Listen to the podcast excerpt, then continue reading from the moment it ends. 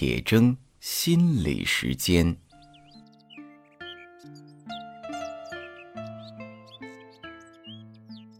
大家好，我是刘铁铮。六一儿童节到了，祝各位小朋友们和曾经的小朋友们节日快乐。今天呀，我们来说一说爱。爱这个字啊，它本来呢不是这么写的，它的本字呢，上面像是有无的无，啊，下面呢是心，上面的这个像是无的字呢读记，是反写的欠。欠字啊是一个人张大嘴出气打哈欠，那记呢是反着的，气不出反收。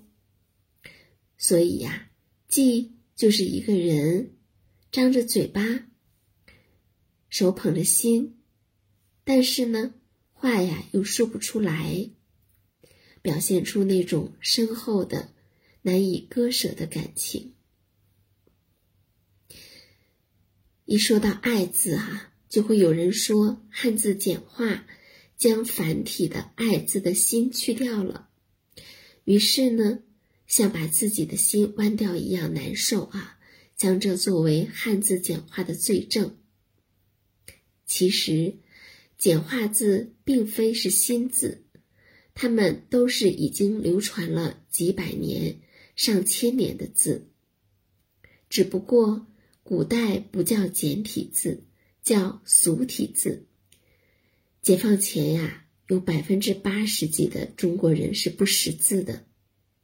有人说，这是不是说明中国人愚昧呀？其实不是哈，世界各地都一样，甚至呢还不如中国。有一部电影啊，叫《朗读者》，讲述的是上个世纪六十年代发生的事儿。女主人公是德国首都柏林的啊一个售票员，她是一个文盲。大家想啊，那个时候啊，六十年代，在中国城市里面不识字的人已经非常少了。可是你看德国还有，新中国成立以后，有专家们把已经在民间使用了成百上千年的俗体字整理出来，进行推广，从而让百分之八十从前不识字的广大群众能识字。我们且不说啊，爱字的心不是解放后才去掉的，就说因为推行简化汉字，而让几乎所有的中国人都能识字，这本身还不是大爱吗？好，这是一个插曲啊，主要是因为总有人说简化字的爱没有心，所以呢，说明了一下。那刚才说了。最早的“爱”字啊，它的构字呢是指话不说出来，放在心里。可是呢，现在的人啊，又都认为爱啊应该说出来。那么，爱到底要不要说出来呢？这需要了解我们的情感和语言之间的关系。以身体上的感觉为例，如果我的头有点不舒服。你问我怎么了，我必须得把我的感觉描述出来，你才能知道。我说我头有点疼，怎么疼呢？好像有点一跳一跳的疼，但又不是很尖锐的疼，好像是闷闷的、顿顿的疼。我尽力的通过语言描述我的感觉。可是，不论我怎么描述，能够完全把我的感觉描述的很清楚吗？你能够完全理解我的感觉吗？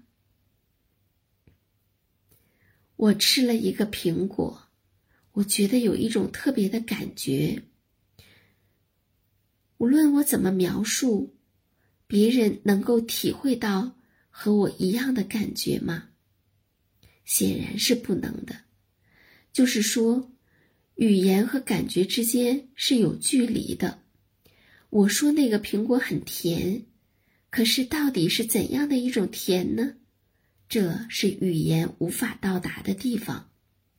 你非得也吃一口，而就算你也吃了一口，你的感觉跟我的感觉也不会完全一样。我看到了一处风景，说太美了。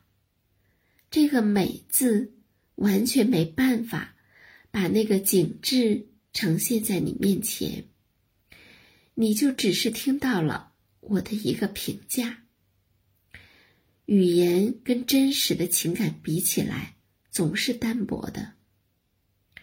我的心里怀了满腔的爱意，我不说的时候，那个爱是沉甸甸的，但说出来的话。就变轻了。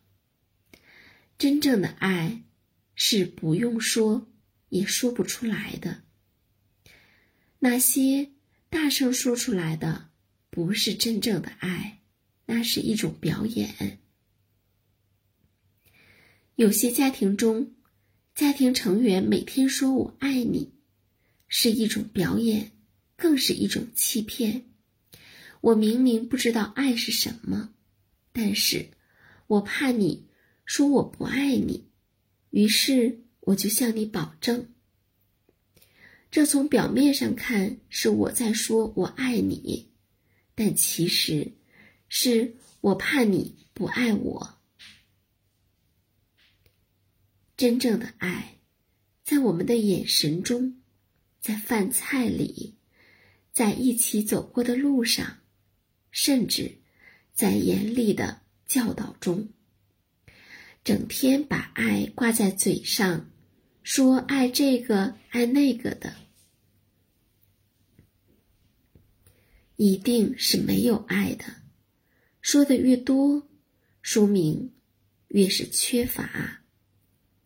爱是不需要证明给别人看的，作为家长，更不需要证明给孩子看。证明的背后，其实是一种索取。